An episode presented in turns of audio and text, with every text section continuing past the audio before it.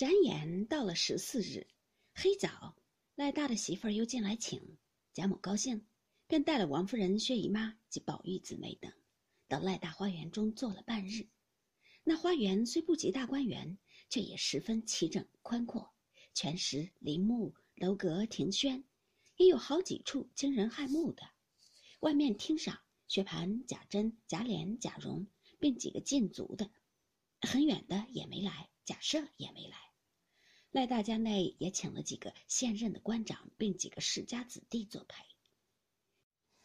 因其中有柳香莲，薛蟠自上次会过一次，已念念不忘。又打听他最喜串戏，且串的都是生旦风月戏文，不免错会了意，误认他做了风月子弟。正要与他相交，汉梅有个引荐，这日可巧遇见，乐得无可不可。且贾珍等也慕他的名，酒盖住了脸，就求他串了两出戏。下来移席和他一处坐着，问长问短，说此说彼。那柳香莲原是世家子弟，读书不成，父母早丧，素性爽侠，不拘细事，酷好耍枪舞剑，赌博吃酒。以致棉花卧柳，吹笛弹筝，无所不为。因他年纪又轻，生得又美，不知他身份的人却误认作幽灵一类。那赖大之子赖尚荣与他素习交好，故他今日请来作陪。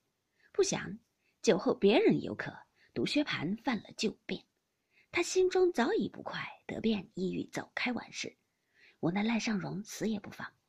赖尚荣又说：“方才宝二爷又嘱咐我，才一进门虽见了，只是人多不好说话，叫我嘱咐你散的时候别走，他还有话说呢。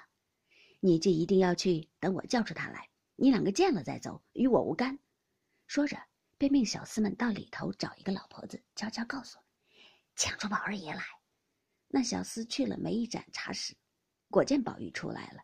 赖尚荣向宝玉笑道：“好叔叔，把他交给你，我张罗人去了。”说着，已见去了。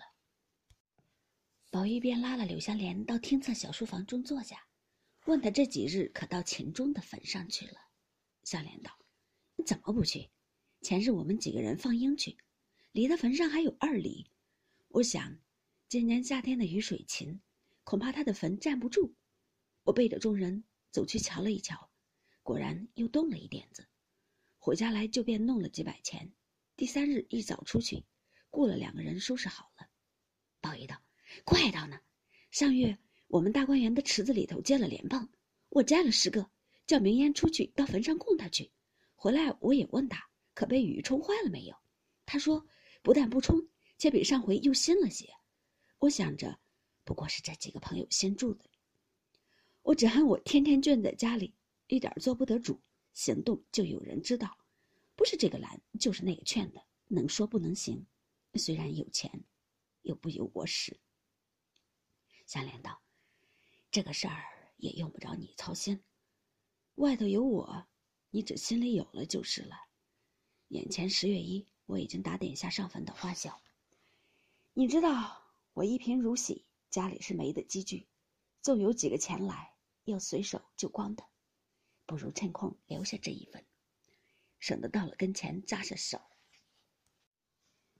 宝玉道：“我也正为这个要打发明烟找你，你又不大在家，知道你天天平踪浪迹，没个一定的去处。”香莲道：“这也不用找我，这个事儿不过各尽其道。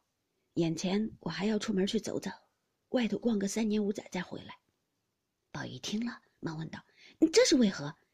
柳香莲冷笑道：“你不知道我的心事，等到跟前你自然知道。我如今要别过了。”宝玉道：“好容易会着，我晚上同散岂不好？”香莲道：“你那令仪表兄还是那样，再坐着未免有事儿，不如我回避了倒好。”宝玉想了一想，道：“既是这样，倒是回避他为是。只是，你要果真远行，必须先告诉我一声，千万别悄悄的去了。”说着便滴下泪来。柳香莲道：“自然要辞的，你只别和别人说就是。”说着，便站起来要走，又道：“你们进去，不必送我。”一面说，一面出了书房。